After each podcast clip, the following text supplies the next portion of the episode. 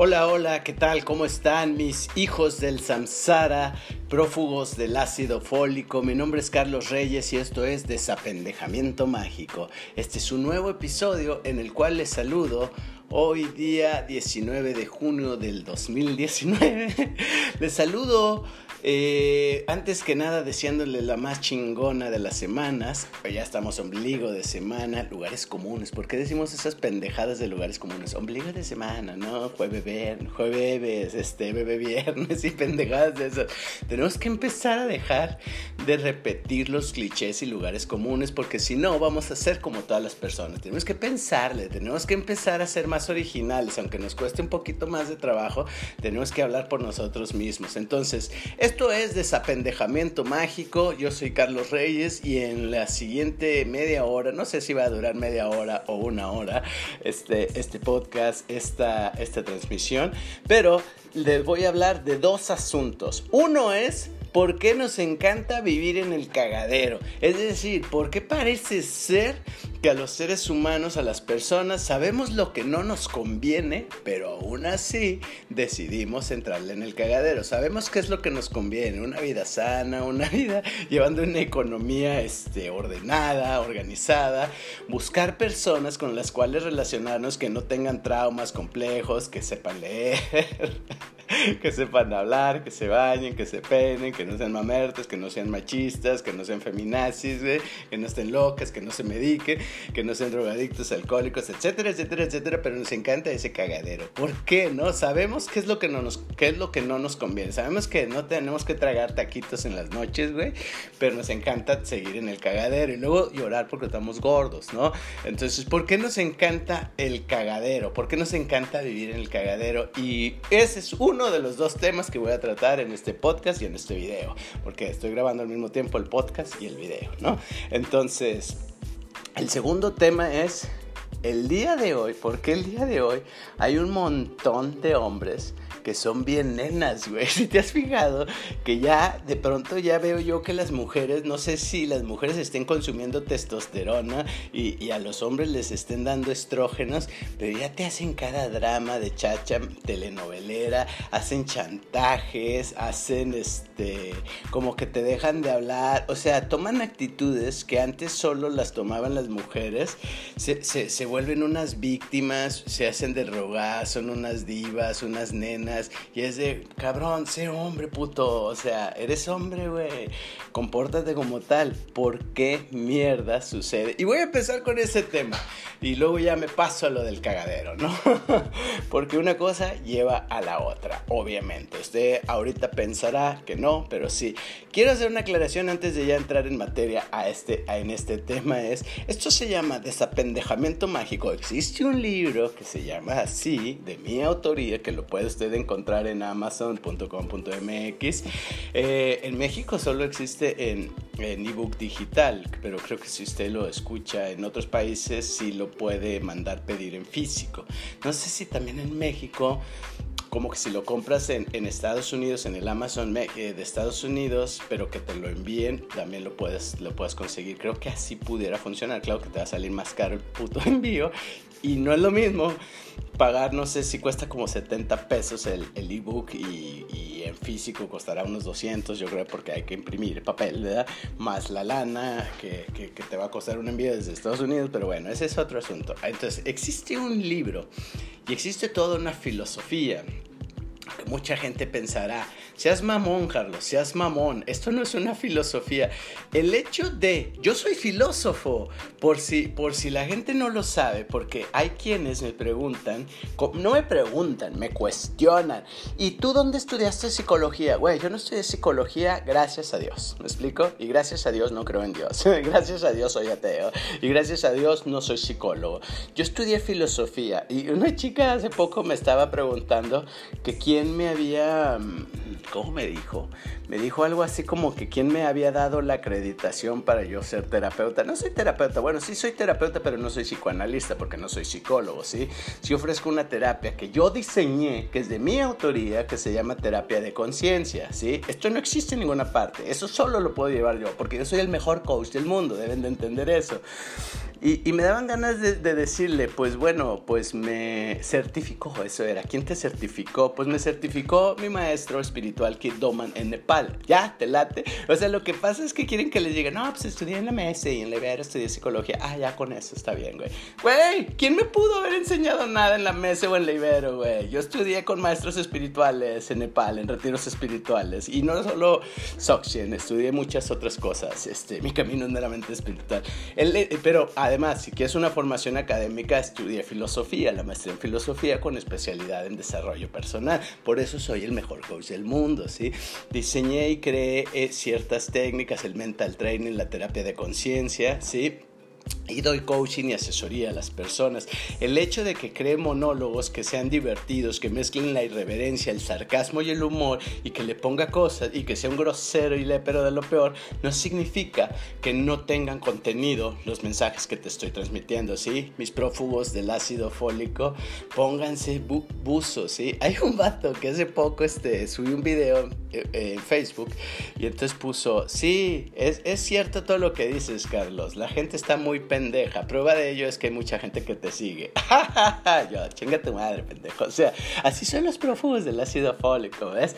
Este, ese vato, o sea, seguro, estoy segurísimo, porque eso pasa muy a menudo, por no decirte que a diario. Lo, que sucede con vatos así es que de pronto esos güeyes les gusta una morra y la morra suele ser mi fan. Y entonces la morra que es mi fan comparte cosas y esos güeyes las que la están stalkeando dicen, este, esta morra que me gusta a mí sigue mucho este pendejo, deja ir y me empiezan a stalkear a mí. Entonces empiezan a ver el video y simplemente los ven ya desde una mirada de, de este de, desprecio, de voy a demeritarlo, con los ojos puestos a, voy a ver qué pendejadas dice. Y además, como son prófugos del ácido fólico, pues no entienden, es, es superficial y no lo entienden. Este es el problema que sucede con los hombres, ¿sí? Que de pronto tú crees, mujer, ¿sí? Siempre he estado más a favor de las mujeres. Sé que las mujeres la cagan mucho, que sus hormonas las llevan a, a, ser pendejadas, que recibieron una educación mental, emocional y espiritual muy jodida, que las educaron para ser codependientes, para ser víctimas de sus hormonas y sus sentimientos, pero eso no es culpa de ustedes, o sea, de cierta manera han sido víctimas las mujeres de una cultura y de una sociedad muy pendeja que las ha condicionado, incluso de un condicionamiento biológico que las ha llevado a eso. Hay ciertas mujeres que se han puesto las pilas porque aunque sean víctimas, no quieren quedarse en ese papel de víctimas y entonces... Eh, reconfiguran toda, toda su vida, toda su personalidad y trabajan, realizan un camino de empoderamiento, de conciencia, este, vienen a coaching conmigo, obviamente, y entonces salen adelante y se vuelven personas bien chingonas. Entonces, hay mucha gente que quiere menospreciar el desapendejamiento mágico porque piensan que no tiene nada de serio, que no es una terapia psicológica, si le digo desapendejamiento, porque ya de entrada le estoy diciendo pendejos a, las personas. Yo nunca bola de prófugos, pendejos, prófugos del ácido fólico. Nunca le he dicho pendejo a nadie. Dicho que he dicho, y eso lo digo en el libro, lo he dicho en los monólogos y lo digo en cada video y cada podcast, he, he dicho que todos nos apendejamos. Yo estoy muy consciente y soy el primero que dice que la gente no es pendeja. Que la gente, uno, se hace pendeja. Y dos, nos apendejamos, a veces nos apendejamos y eso va, voy a hablar un poco más en lo del cagadero, ¿no? Porque ya sabemos algo que va a suceder, pero todos ahí vamos. Es decir, no aprendemos las lecciones, no ponemos atención, no practicamos y caemos y nos agarran en la pendeja. Y por eso, por ejemplo, aunque prometes cuando sales de una relación y terminas todo vapuleado, prometes que no te va a pasar lo mismo, pero dos, tres años después caes en la misma y dices, güey, ya había pasado por esto, ¿por qué volví a caer en la misma pendejada, no? Porque te apendejas dejas. Pero mucha gente me quiere demeritar y minimizar y quiere desvalorar este, lo, que, lo que yo hago, lo que yo digo o mi trabajo, porque lo ven desde una manera superficial. Imagínate el vato, güey, que dice que todos son unos pendejos. Yo no dije eso, pendejo. No pongas palabras en mi boca. Escucha bien los mensajes y no quieras tergiversar mi mensaje y mis palabras, ¿sí? Entonces, además, si tú ves eso es porque tú traes tira y me tienes envidia. Bueno, yo no tengo culpa de que la morra que a ti te guste, güey, sea mi fan. Y, pero Y es lógico y no la culpo. Yo soy una persona agradable, inteligente, divertida y hace videos, no estoy stalkeando. Nada más a, este, al ídolo de, la morra que te guste. Yo tengo la culpa de que sea mi fans. Tengo muchas fans. ¿no? Entonces, los hombres, ¿qué pasa con los hombres? Porque el día de hoy se vuelven tan nenas, güey? O sea, porque además el vato te pone el cuerno porque el vato es pendejo, ¿no? No digo que todos, ¿no? O sea, se apendejan y viven en la pendeja porque les gusta hacer pendejadas. A los hombres nos gusta hacer pendejadas, ¿sí? Imagínate que nosotros nos reímos de eructos, de pedos, de ruidos corporales, güey. Y si el ruido corporal tiene aroma, como lo es un gas, un pedo, una flatulencia, jajaja, esas cosas nos dan risa. Somos la inmadurez, nosotros jamás crecemos. Y el sufrimiento de la mujer viene, empieza cuando estás esperando que el hombre actúe de una manera madura y sensata. Güey, nosotros no hemos dejado de ser simios, jamás evolucionamos, güey. Nosotros nos, seguimos rascando las verijas y nos rascamos la cola y después nos olemos la mano, güey. Porque eso hacíamos cuando éramos changos y nos masturbábamos, güey, y comíamos bananas y echábamos barriga. Y eso es lo que seguimos haciendo y estamos peludos, güey. Y hasta se puso de, moda esta pendejada de la barba. Es, es bien cabrón eso de la barba. Porque de que se puso eso de, de moda la barba, ya cualquier pinche feo, orate culero, ¿sí? Piensa que por estar babón ya va a estar guapo. No, mijo. No, mijo. Hay hombres que son guapos, ¿sí? Sin la barba y con la barba. Pero los que son feos son feos con barba y sin barba. O sea, el hecho de que tengas barba no te hace ver, no te hace ver más guapo. ¿Sabes qué sí te hace ser más guapo? Más atractivo. Tener un chingo cagarte de dinero. Porque así, aunque esté, eso sí hace lo que la barba no, güey. Porque aunque seas mamón, aunque te barrigón, aunque tengas arrugas así con las mías, aunque tengas canas así como yo, sí, aunque ya te es veterano así como yo, que bueno, quedamos en otro video que era chaborruco en su punto, mis 43, ¿verdad? Entonces, aunque estés así, si estás cagado en dinero, va a decir, güey, pues Carlos está interesante, ¿no? Tiene un no sé qué. Tiene personalidad. Pero la barba no, güey. La barba nunca va a suplir unos millones en el banco, güey, o en la cartera. O sea, no te mames. Entonces, el problema, ¿por qué los hombres se han vuelto tan emocionales y chantajistas y manipuladores? Porque entonces son pendejos, te ponen el cuerno y luego tú les cachas mensajitos en el celular y es, ah, o sea que ahora no puedo confiar. ¿Qué tipo de relación es esta en la que no puedo confiar? Si me vas a estar stalkeando, si me vas a revisar. O sea, y se ponen así en toda la actitud bien nena, güey. O sea, pendejo, te cacharon, güey. O sea, si, si te vas a coger dos, tres nalgas, güey, que no te agarren. Porque si estás pendejo y si te van a agarrar, pues ya, ¿no? Ahora, siempre he tenido una teoría. Y esa teoría no es una hipótesis, es una teoría. Ya si es teoría, ya está comprobado, güey. El subconsciente determina todos nuestros actos. Si te cachan, ¿sí?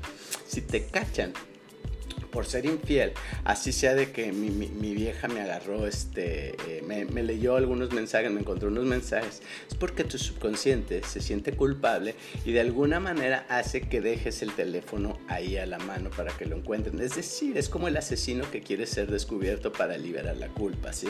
De alguna u otra manera, inconscientemente, aquel que cachan, que fue infiel y que lo cachan, él solo se saboteó porque no puede con la culpa. Entonces, si no puedes con la culpa, güey. Entonces no andes con pendejadas, porque tarde o temprano tu subconsciente te va a traicionar, ¿sí? Y, va a hacer que te cachen, porque tú no puedes dormir pensando a nivel inconsciente que estás haciendo algo malo. Cuando eres un hijo de puta, que te vale pito, güey. Entonces sí, nunca te cachan. Que eso es lo que pasa con las mujeres. Son unas hijas de perra que nunca las callas. Le tienen poniéndole el cuerno al pendejo.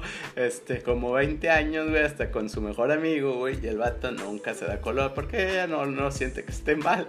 Ella se ha autoconvencido de que son unas por otras, por las que me debe. Entonces no siente ni la más mínima culpa la hija de perra.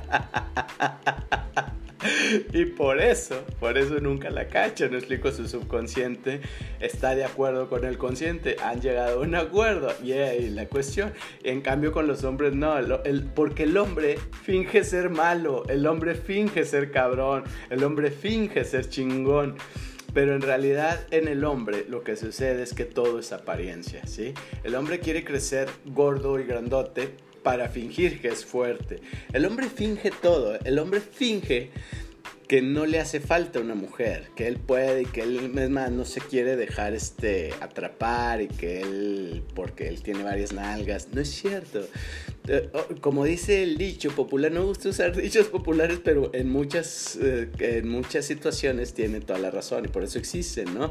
Dime de qué presumes y te diré de qué careces. Está con los güeyes que te dicen, "No, mija, te voy a poner una chinga en la cama y güey, sacan un pitillo ahí de 12 centímetros, güey, duran dos minutos y bien les va." Y él piensa, le puse una chinga, güey. Todos agitados porque están todos gordos de que no hacen ejercicio y tragan como pendejos, güey. Y la mujer se queda así de puta, mejor me hubiera quedado en la casa masturbándome, güey, no mames. O pero ellos piensan y se quieren convencer a sí mismos de que son unos pinches sementales, ¿no? Entonces, ¿pero a qué viene todo esto? ¿Por qué se han vuelto tan nenas los hombres? Los hombres, la culpa es de los hombres mismos. Porque los hombres, al menos en México, por lo regular los hombres no tenemos papá y eso ya lo dejó claro Juan Rulfo en Pedro Páramo, ¿no? Este, vine a Comala porque me dijeron que acá vivía mi padre, un tal Pedro Páramo. Si los quienes no sepan, pues pónganse a leer. No les voy a estar explicando ni les voy a narrar toda la novela. Está bien que me la sé de memoria, pero no se les voy a decir, ¿no? Entonces, ahí quedó claro que el mexicano no tiene padre. Siempre vivimos con un padre ausente. Un padre que llega, folla, embaraza, este, y cuando llegan las responsabilidades se va, ¿no? Y luego va a otra casa y luego va, folla, embaraza y se va. Y así se la pasa el pendejo del hombre, ¿no? Hasta que está cansado, fíjate. Y es bien chingón porque, porque eso es lo más triste y lamentable del hombre. Cuando ya está cansado, ya no quiere andar de, cabrón.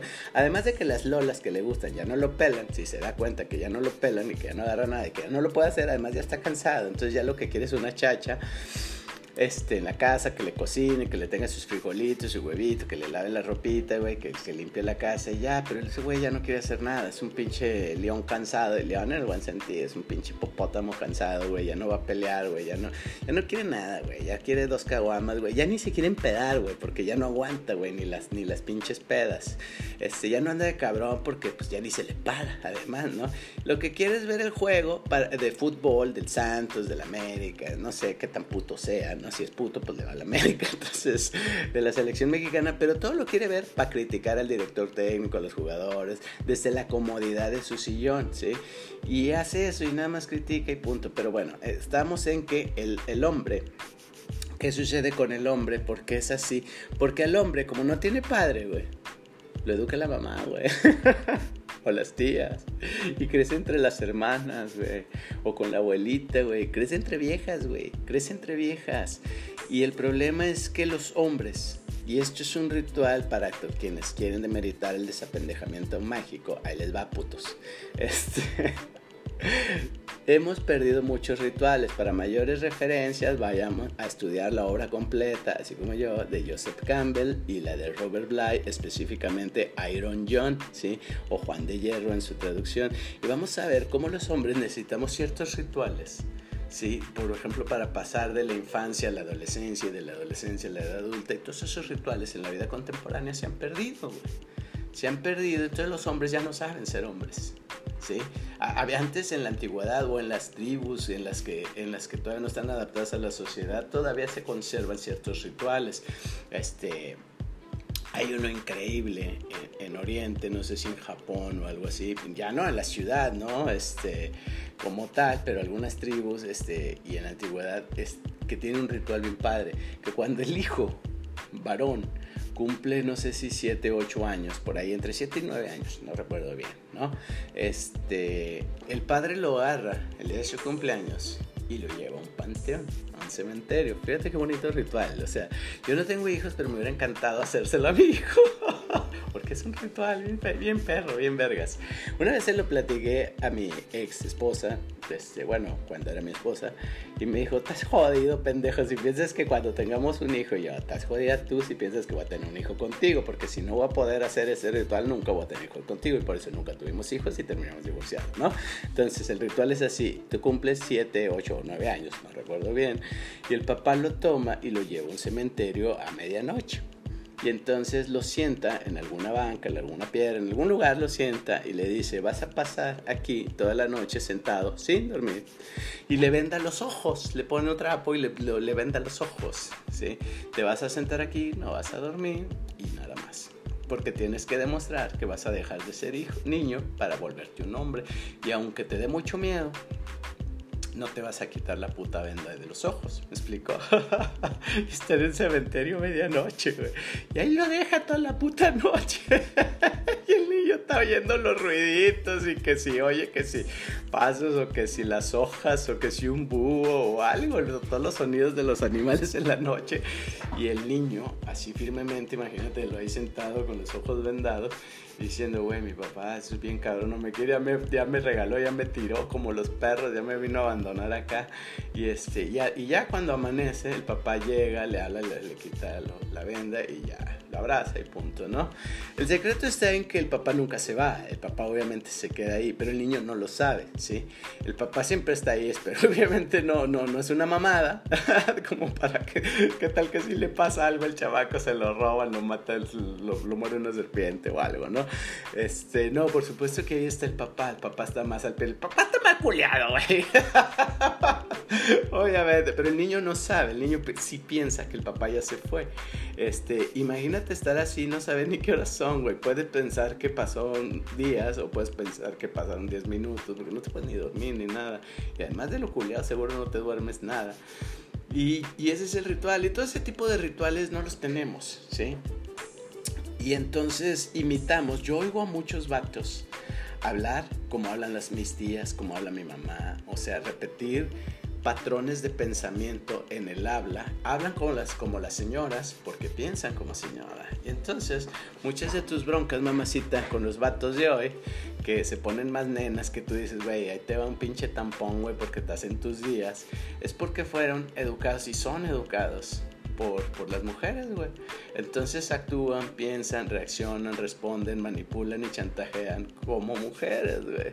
Y tú quieres un vato, un hombre en la vida, güey. No, no alguien que sea más nena que tú.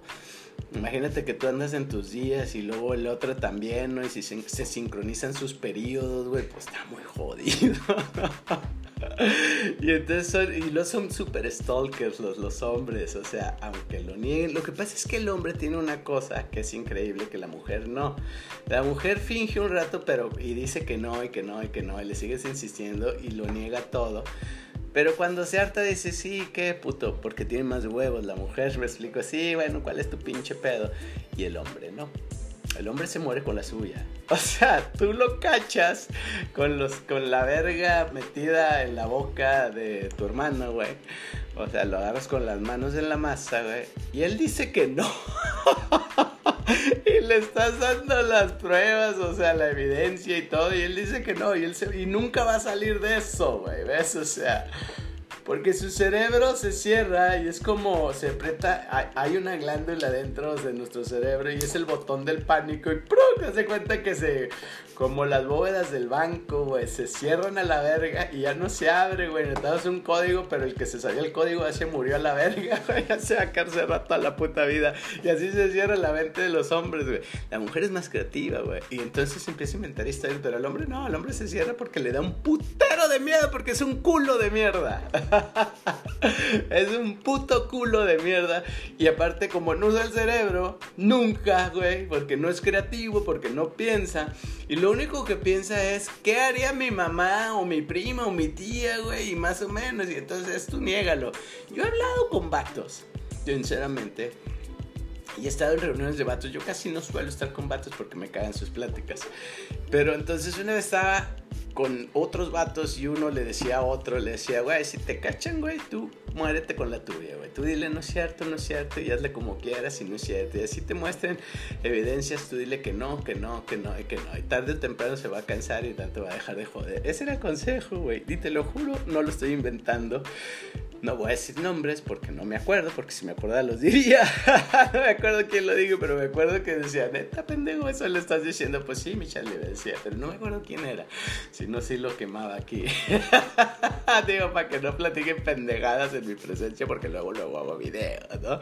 Entonces, está muy jodido el asunto, porque ya no hay una virilidad, una masculinidad, porque el hombre es educado por mujeres, por en un contexto muy afeminado, ¿sí?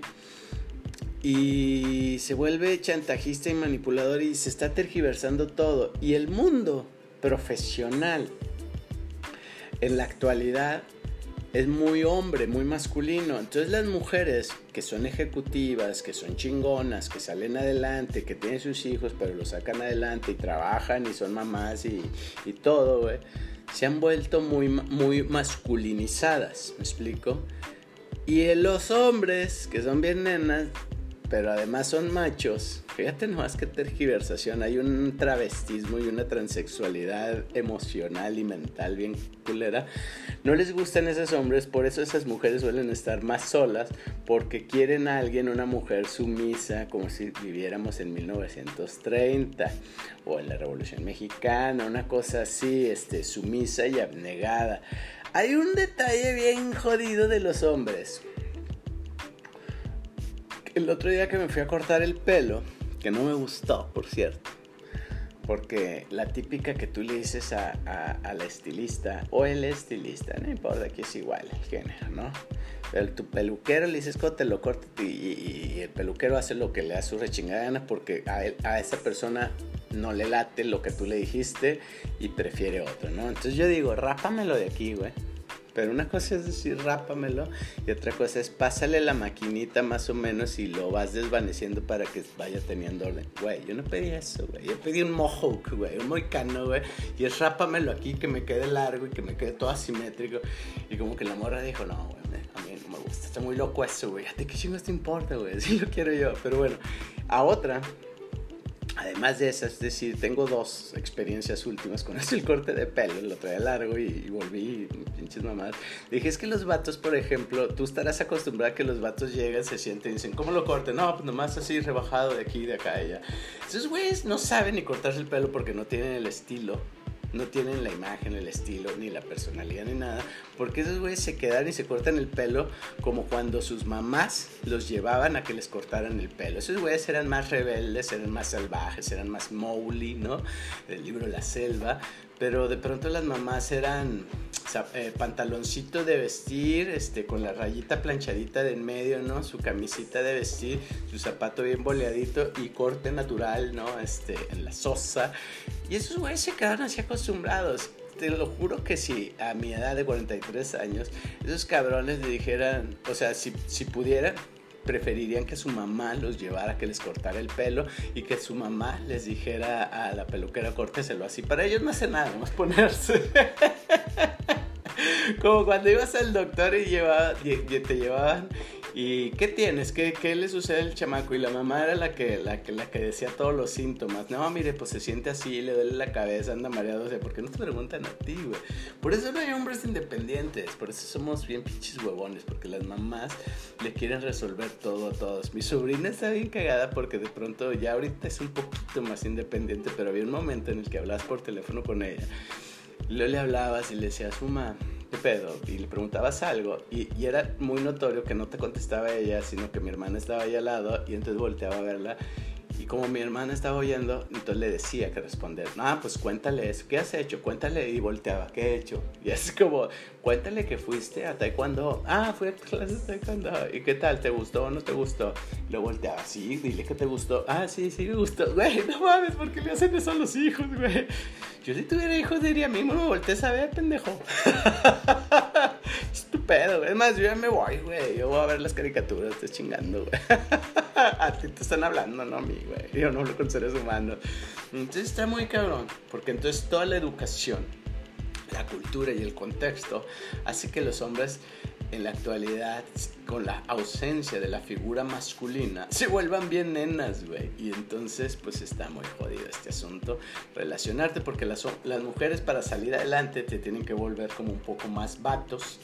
Y los vatos, ahora por eso las, las mujeres mantienen a los hombres. Platicaba hace poco con mi jefa y decía, ay, es que ahora los hombres buscan que los ya no les interesa si son gordas o son feas o si son guapas, con que los mantengan. Y yo, jefa, eso no es cierto, güey. O sea, claro que no. O sea, sí les importa porque eso de que los mantengan, de todos modos ellos saben que la vieja los va a mantener. no se están fijando, a ver. De todos modos, todas las mujeres trabajan, güey. Yo ya casi no conozco mujeres que no trabajen, güey. O sea, son raros los casos de las mujeres que no trabajan. Porque si estén solteras o estén casadas, tienen que jalar, güey. Aunque estén casadas, de todos tienen que jalar, güey.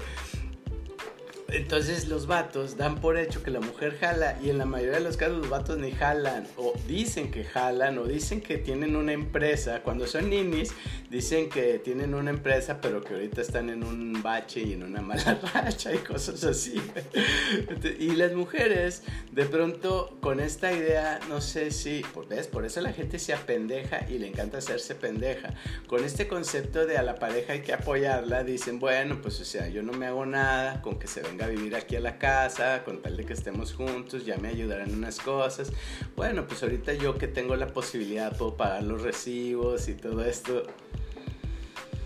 Y tengo un montón de amigas que se llevan a sus casas a los vatos y los vatos no ponen un puto peso, güey. O sea, y cuando traen un peso, es, vamos a cenar y la cena es, no, güey, pide una pizza, yo la pago. Y ese es el te invité a cenar, güey, ¿no? O ya de camino que vengas, tráete unos taquitos, ahí préstame y luego te los pago. o sea, güey, ya ni les invitan y luego quieren gobernar en la casa, güey. No, no, no, está, está muy jodido. O sea, los, los hombres se han vuelto nenas, güey, y ese es el, el, el, asunto. Y las mujeres van saliendo adelante. Por eso ya hay un chingo de tortillera, güey, de bollera y de lesbiana, güey. Como que dicen, pinches vatos no valen pito, güey. Son más nenas que, que nada, que nosotras, ¿no? Y tienen toda la razón. Por eso hay que ponerse muy verga. No quiere decir que todos los hombres sean así, ¿no? Ah, lo que pasa es que hay un chingo que son así. ¿Por qué? Porque los mexicanos no tenemos padre, ¿no? Y nos educan las, las, tías, las abuelas, las mamaces, las primas, las hermanas, y andamos en ese cagadero. Y hay que hueva actuar con, con eh, convivir con vatos que son como viejas, güey. Digo, yo prefiero directamente convivir con mujeres, no con vatos que actúan y piensan y hablan como mujeres, estamos, ¿no? Ahora, segundo tema, para ya para irnos encaminando, ¿por qué nos encanta el cagadero? Porque volviendo y brincando de este tema que estoy hablando de las mujeres como nenas el día de hoy, ¿y por qué te gustan esos vatos, güey? ¿Por qué te aferras? No puedes decir, no puedes decir que porque es lo que hay, porque no es todo lo que hay y no es lo único que hay, hay más. Así, pero ya están casados que no son así. Güey, discúlpame, pero yo no soy casado. Hay dos güeyes que somos bien inteligentes y bien evolucionados y no somos casados, ¿no? Porque qué huevas, eso, eso es, es para cuando no has evolucionado y estás atrapado toda por tu ego, entonces todavía te casas. Cuando ya te iluminas, güey, dices, qué pendejadas andaba haciendo. Cuando yo estaba atrapado por mi ego, era gordo, estaba casado, era infeliz, buscaba reconocimiento, quería ser un, eh, un maestro espiritual, ¿ves? O sea, y obviamente estaba amargado y, estaba casado, güey. ¿Ves? Todo mal, era, era alcohólico, era borracho, güey. hacía ejercicio y comía un chingo de harinas y de azúcares, ¿no? Ese es, el, ese es el asunto, ese es el ego, ¿ves? Que el ego es un pozo de infelicidad y sufrimiento. Porque todos van a decir, ay, tú te crees mucho, eso es ego, eso no es ego. Seas pendejo, mi prófugo del ácido fólico, eso no es ego. Ese es ser vanidoso y a lo mejor soy creído, pero eso no es ego. Ego es un pozo de infelicidad. Ego es aburrirte, ego es ser pendejo, como tú, que estás cuestionando esto. Ego Ego es otra cosa, ego es inconsciencia, ¿sí? Ego es, es ser víctima de, las prisiones ilusorias de tu mente, de los condicionamientos, qué es lo que te hace infeliz.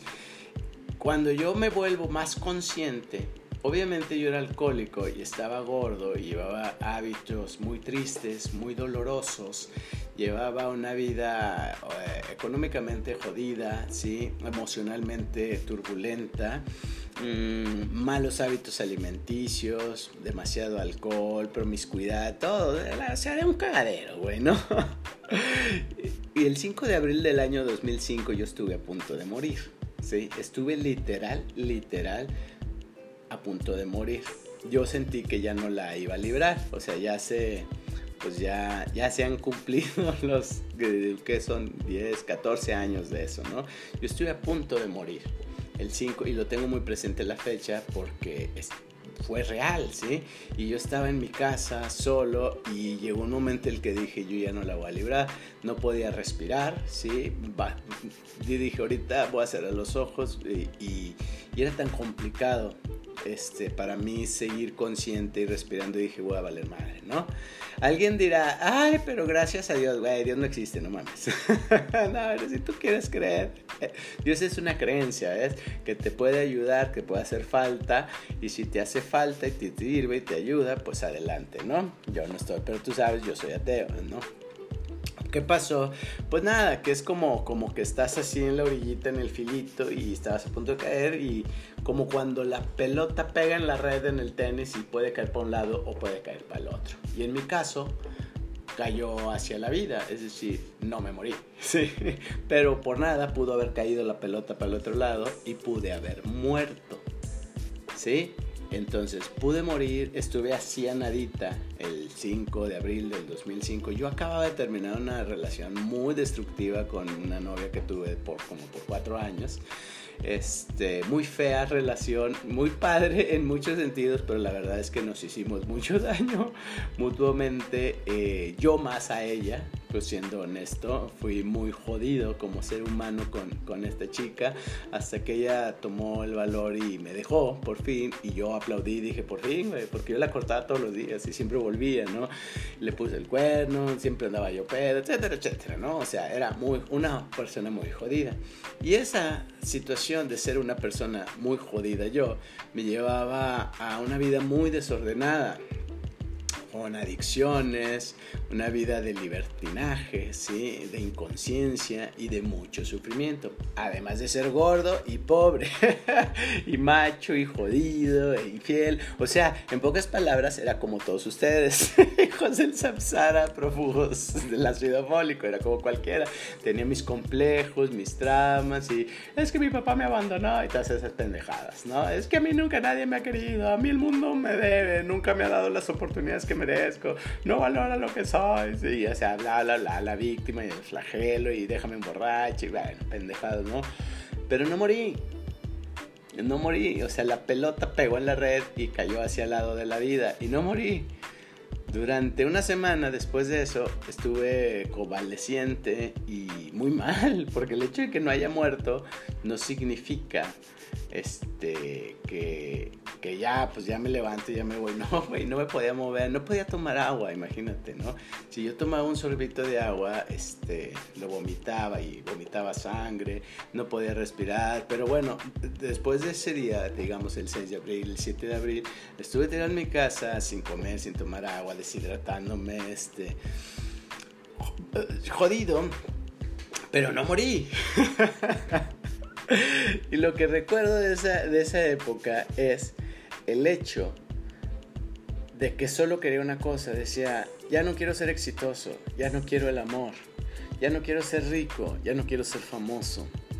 Más, ya no quiero tener amigos, ya no quiero nada, nada, ya no quiero nada en esta puta vida, solo deseo una cosa, ¿no? Dios, si acaso existes, así le dije, si acaso existes, ¿no? y si acaso escuchas, y si acaso te importa, puto.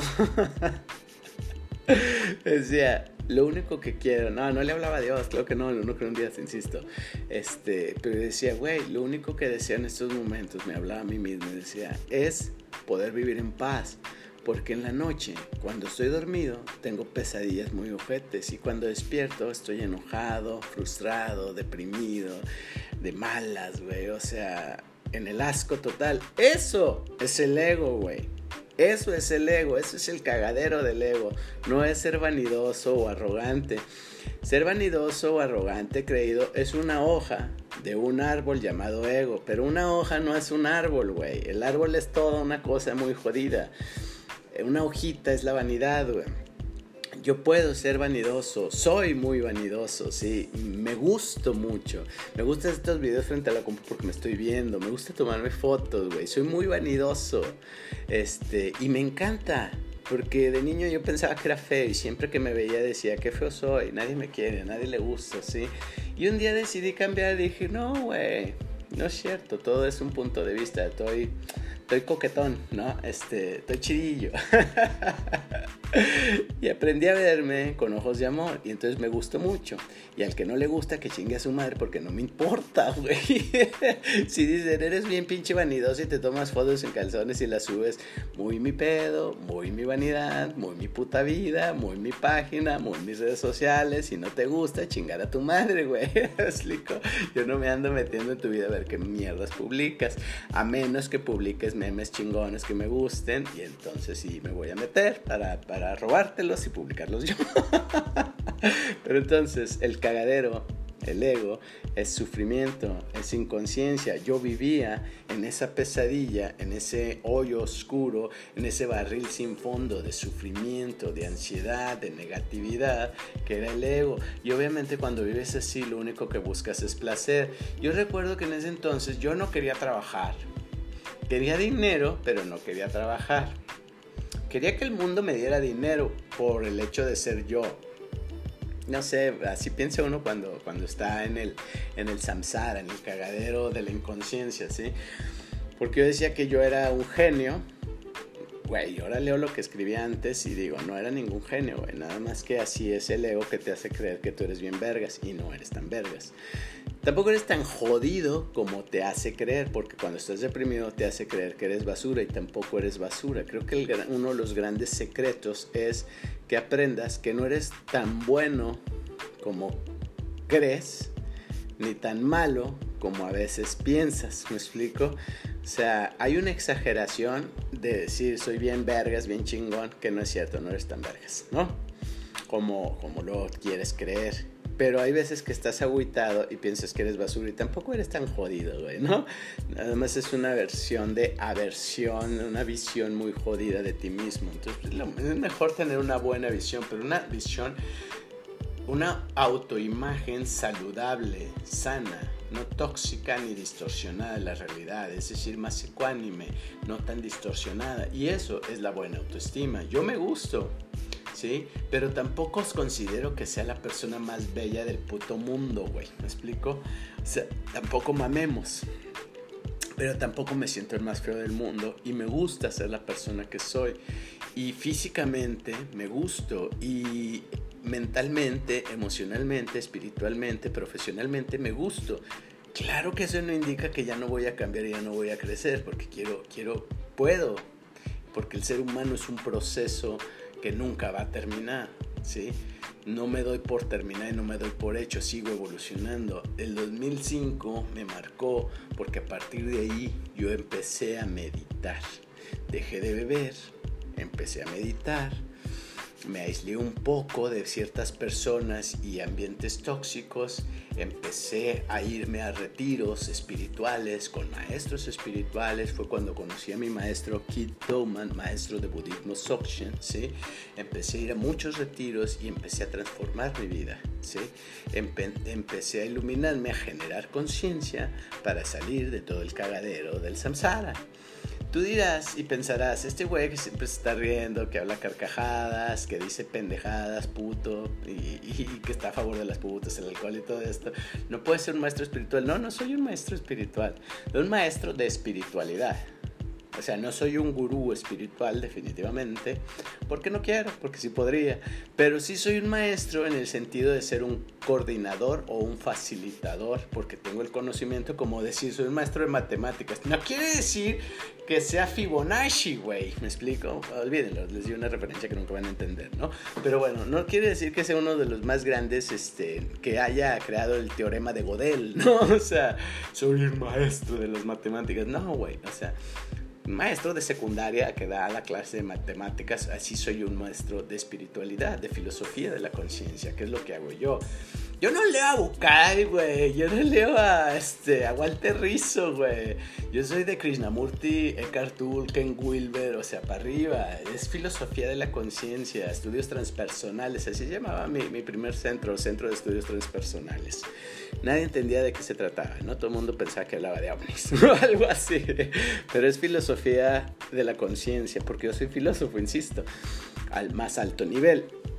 Y bueno, eh ¿por qué vivimos y por qué nos encanta el cagadero? Porque vivimos en una ilusión, como en la casa de los espejos. Creemos que creemos y entre más ignorantes somos, más creemos que sabemos.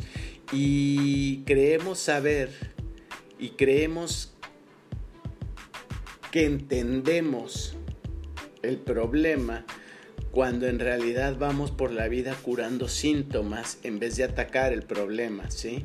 Es decir, yo puedo ser codependiente, yo lo fui mucho tiempo, por eso ayudo a las personas con sus relaciones tóxicas y la codependencia porque me liberé de ahí, pero estuve ahí, ¿sí?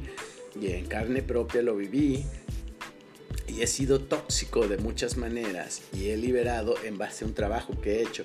Y no porque haya estudiado en la Ibero o en tal... Güey, estas madres, estas pendejadas no se, no se aprenden en un aula.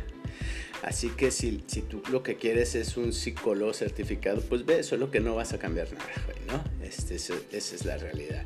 Necesitas un maestro de la realidad. Y yo soy un maestro de realidad. Soy el mejor maestro de la realidad que puedes encontrar. Y el problema es que tú tienes la solución y puedes venir a mí y te puedo ayudar, pero no lo haces. ¿Por qué no lo haces? Porque no crees que lo necesitas, porque no crees que lo necesitas. Crees que tú estás bien, ¿sí? Y ese es el problema. Ese es el problema de por qué repetimos patrones. Porque no crees. Hay un poema que acabo de escribir hace poco, recientemente, no lo escribí ahorita ni ayer, este, pero que dice que Dios envió a su Hijo a Jesucristo, a JC, así le pongo a JC, a JC, a, a, la tierra, hace dos mil años y no cambió gran cosa. ¿Sí? No cambió nada en realidad, porque el humano sigue en la pendeja. Y dice, Dios envió a su morro, a su crío, a su primogénito.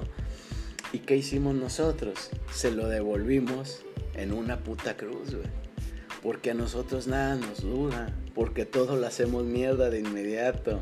Y lo dice el poema más adelante.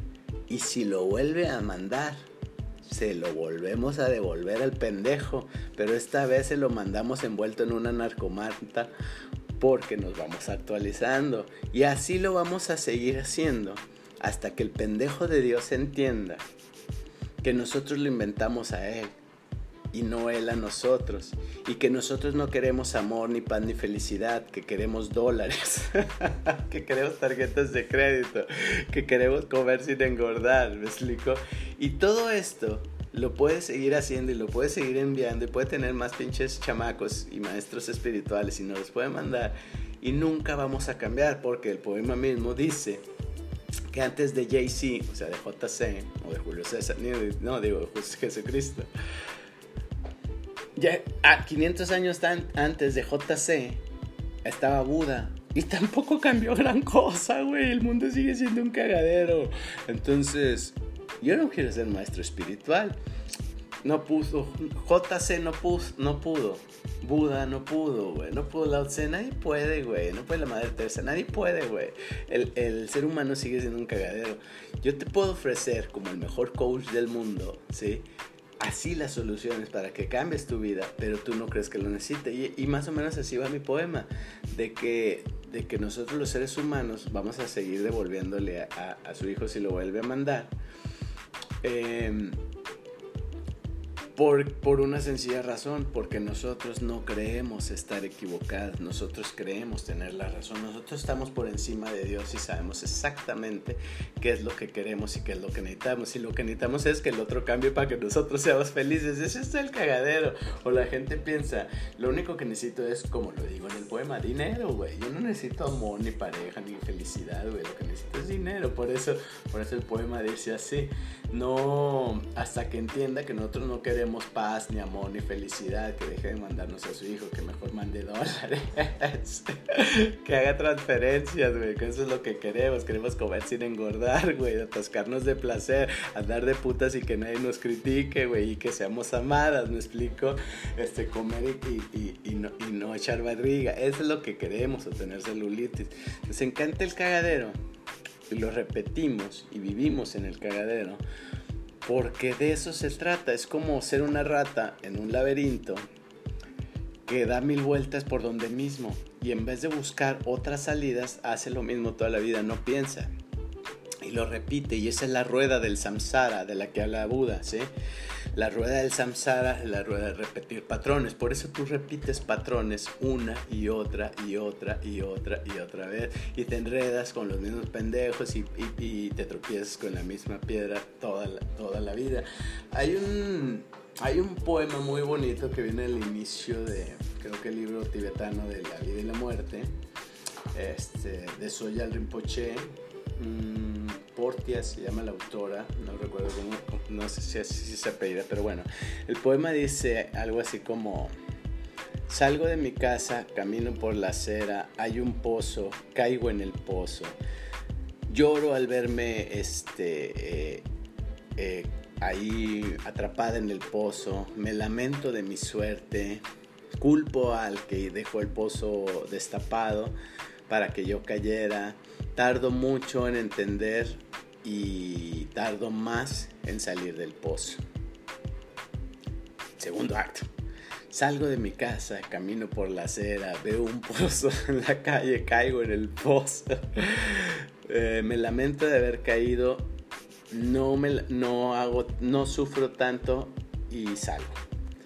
Tercer acto, salgo de mi casa, camino por la acera, y un pozo en la, banqueta, caigo en el pozo, no me lamento de nada y salgo del pozo.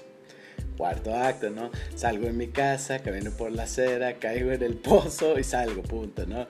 Eh, quinto acto, salgo de mi casa, este, eh, camino por la acera, veo el pozo, rodeo el pozo y no caigo, ¿no? Ah, ya avanzamos. Eh, y así, y el último dice, salgo de mi casa, me voy por el otro lado. Ni siquiera tengo que rodear el pozo, ¿ves? Así es el camino de evolución. Pero la cosa es hacer algo diferente, porque lo primero que hacemos es que salgo en mi casa, camino por la acera, veo el pozo, todavía que veo el pozo, caigo en el puto pozo, güey.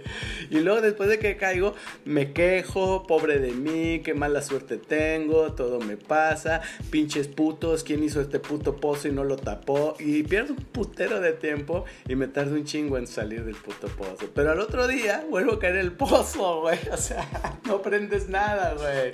O sea, realmente eres medio pendejo prófugo del ácido fólico si no estás aprendiendo nada. Y esto es el camino, la práctica. Pero si no te pones eh, sesos a este asunto, conciencia, atención, pues lo vas a repetir toda la vida.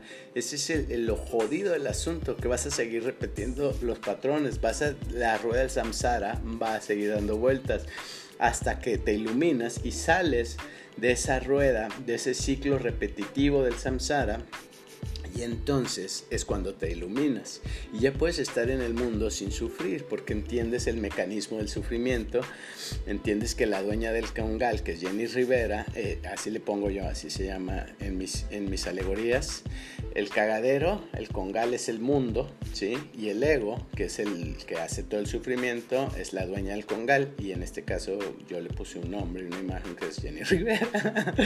este, te domina y te convence y te manipula y no te deja escapar ni ser libre, pero el asunto es que tú crees que tú no necesitas ni amor, ni felicidad, ni salud, tú no necesitas dinero para salir de tus pedos, pero no es cierto, el día que tengas dinero vas a seguir en la pendeja, ¿me explico? Además no lo vas a tener, pero digo, si sigues en el cagadero. Eh, es más complicado que lo que puedas salir de ahí. Pero bueno, si sales, de todos modos vas a sufrir porque el ego es una máquina generadora de sufrimiento dentro de, tu cabeza. Y por eso repetimos, porque le seguimos dando el poder de nuestros pensamientos, de nuestras emociones, sentimientos, actos, decisiones, hábitos al ego. Y el ego, mientras siga decidiendo, va a optar por el cagadero. Y eso es, mis queridos hijos del samsara y prófugos del ácido fólico, la razón del por qué repites muchos pinches patrones, ¿sí? Toda la vida. ¿Por qué no decides tú? ¿Por qué dejas que el ego decida por ti todo, todo el tiempo? ¿Sí? Reflexiónalo, vuelve a poner este podcast si lo estás oyendo como podcast, ve este video en Facebook, suscríbete, guárdalo el video, compártelo, analízalo detenidamente. Trato de hacer ameno este discurso, este mensaje, este comentario, eh, pero no le restes seriedad porque estoy hablando de algo muy, muy serio. Una cosa es que te lo diga de una forma muy irreverente y muy sarcástica, pero es una forma de hacer un vehículo para que sea ameno para ti. No quiero que dejes de escuchar el mensaje. No quiero que pase lo que sucede a, menudo en mis monólogos, que digan, ay, qué chistazo este pendejo. Pero no te quedas con nada. La idea es, y lo principal, el 80% de esto es el mensaje. El 20% es el, el, humor, la risa, la irreverencia, pero lo más importante es el mensaje, pendejo. solo que la mayoría lo toma al revés. Dice, ah, me hace reír con su sentido del humor, pero no le importa lo que estoy diciendo. O sea, si puedo hablar de otras pendejadas de canicas o tamales y le daré madre, ¿no?